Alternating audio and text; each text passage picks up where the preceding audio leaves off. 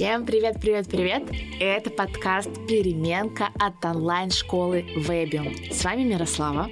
Я преподаю биологию для девятых классов, э, для ребят, которые готовятся к ОГЭ по биологии.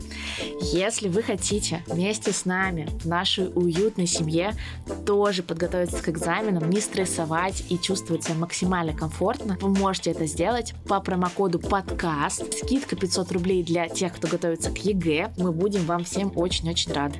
Ну что, поехали?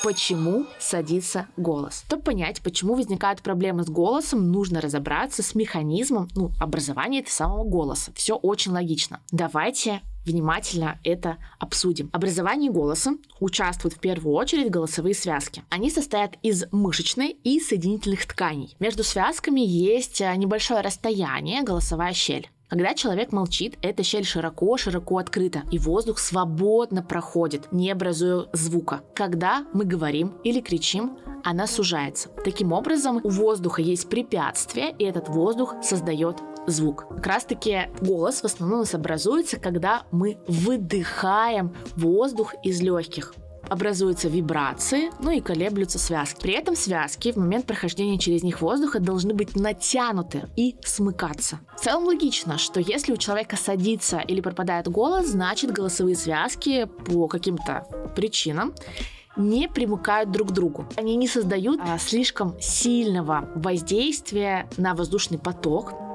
из-за этого голос не формируется. У человека в этот момент получается только шептать. А шепот возникает при трении потока воздуха о стенки гортани. То есть смыкание голосовых связок не необходимо для шептания. Так все-таки почему может пропасть голос. Во-первых, наверное, самое такое распространенное, и это просто перенапряжение голосовых связок. Можем долго говорить, кричать, петь. Например, когда я очень много говорю, целый день, например, провожу занятия, записываю видео, у меня может сесть голос. Или, например, вот я недавно ходила на концерт «Дайте танк», поставьте лайк, кто тоже любит эту группу, и крича на концерте, у меня прям жестко сел голос, из-за чего я сильно беспокоилась. То есть наши связки слишком сильно перенапрягаются, и хуже работают мышцы, которые их смыкают. Второе. Это, конечно же, разные инфекционные заболевания горла. Там происходит воспаление, да, воспалительный процесс, наше горло краснеет, из-за чего хуже может работать, хуже э, натягиваются эти самые связки. Ну и, конечно же, да, мы с вами говорили ну и, конечно же, да, мы с вами говорили в предыдущем выпуске про заболевания, которые могут возникнуть при переохлаждении, в том числе это может быть и тут.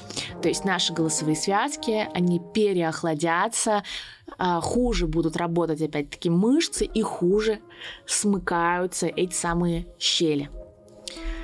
Но вы меня спросите, что же делать в этой ситуации? Есть ли какие-то народные способы, народные методы или еще что-нибудь? Я могу дать вам только один самый важный совет.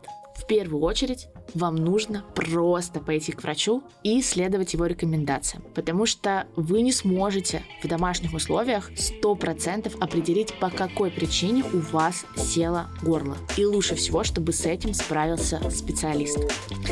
Ну вот и все. Надеюсь, э, этот подкаст был для вас полезным, интересным. А, обязательно переходите по ссылке в описании подкаста и учитесь вместе с нами. А с вами была Мирослава, и мы с вами встретимся в следующем подкасте. Всем пока-пока-пока.